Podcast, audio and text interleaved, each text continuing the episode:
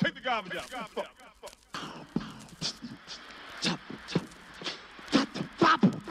Bonjour, bonsoir et bienvenue dans ce nouvel épisode de Dig.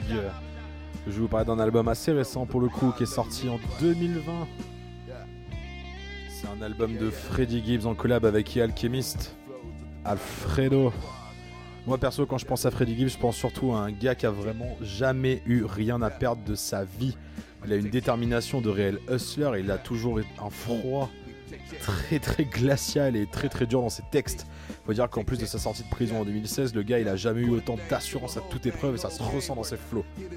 Comme dit précédemment, on est en 2020, juste après le premier confinement, et Gibbs annonce sa première infidélité au producteur de renom Madlib en s'associant à un autre gros Hall-Famer de la prod, tonton Al Uncle Hale, comme les profs de la rime aiment l'appeler, The Alchemist.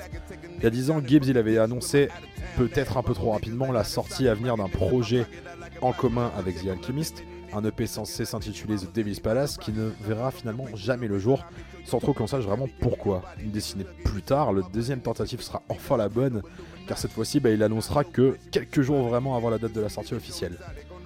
Après un plan A3 avec Currency en 2018 sur Fetty, le rappeur de l'Indiana et le beatmaker originaire de Californie se retrouve donc enfin tête à tête sur un projet très attendu. On se lance pas dans ce projet en se demandant où est-ce que tout ça, va nous mener. On a en effet entendu assez de morceaux entre ces deux artistes sur les collaborations ces dernières années pour savoir exactement à quoi s'attendre. On a encore en mémoire la performance dantesque de Gibbs sur le morceau Scully Pippen tiré de l'album commun Covered Cope de Currency et The Alchemist en 2011.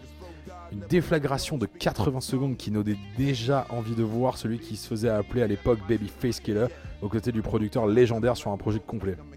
Pour autant, la première écoute d'Alfredo, donc Al pour Alchemist et Fredo pour Freddy, n'est pas gâchée par cette impression de déjà vu. C'est bien l'envie qui prend le dessus au moment de découvrir cet opus.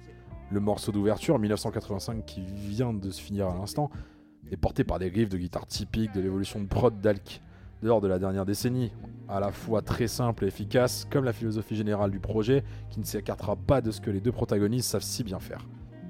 Dans Cite les punchlines de Gibbs, elle nous rappelle notre confinement devant Netflix à regarder les documentaires et événements qui ont été The Last Dance ou Tiger King, comme je cite Michael Jordan, 1985 Beach I Traveled with the Cocaine Circus, ou encore You and Ward is Sweeter than Joe Exotic.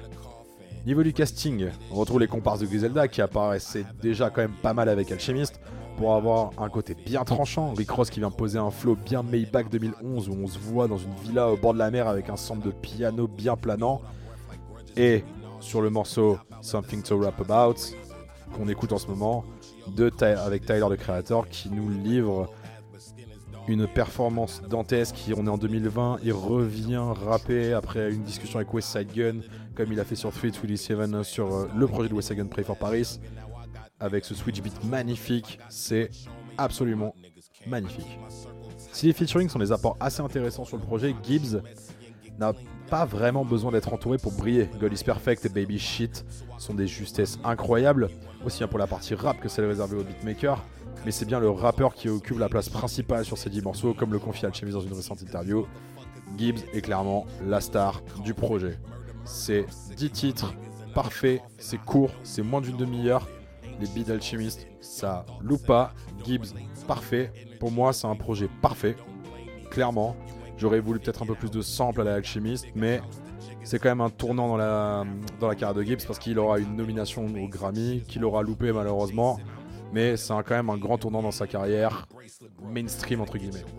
Je vous laisse du coup avec Something to Rap About, avec le club de Taylor. Je vous dis à dans deux jours. Ciao les potes.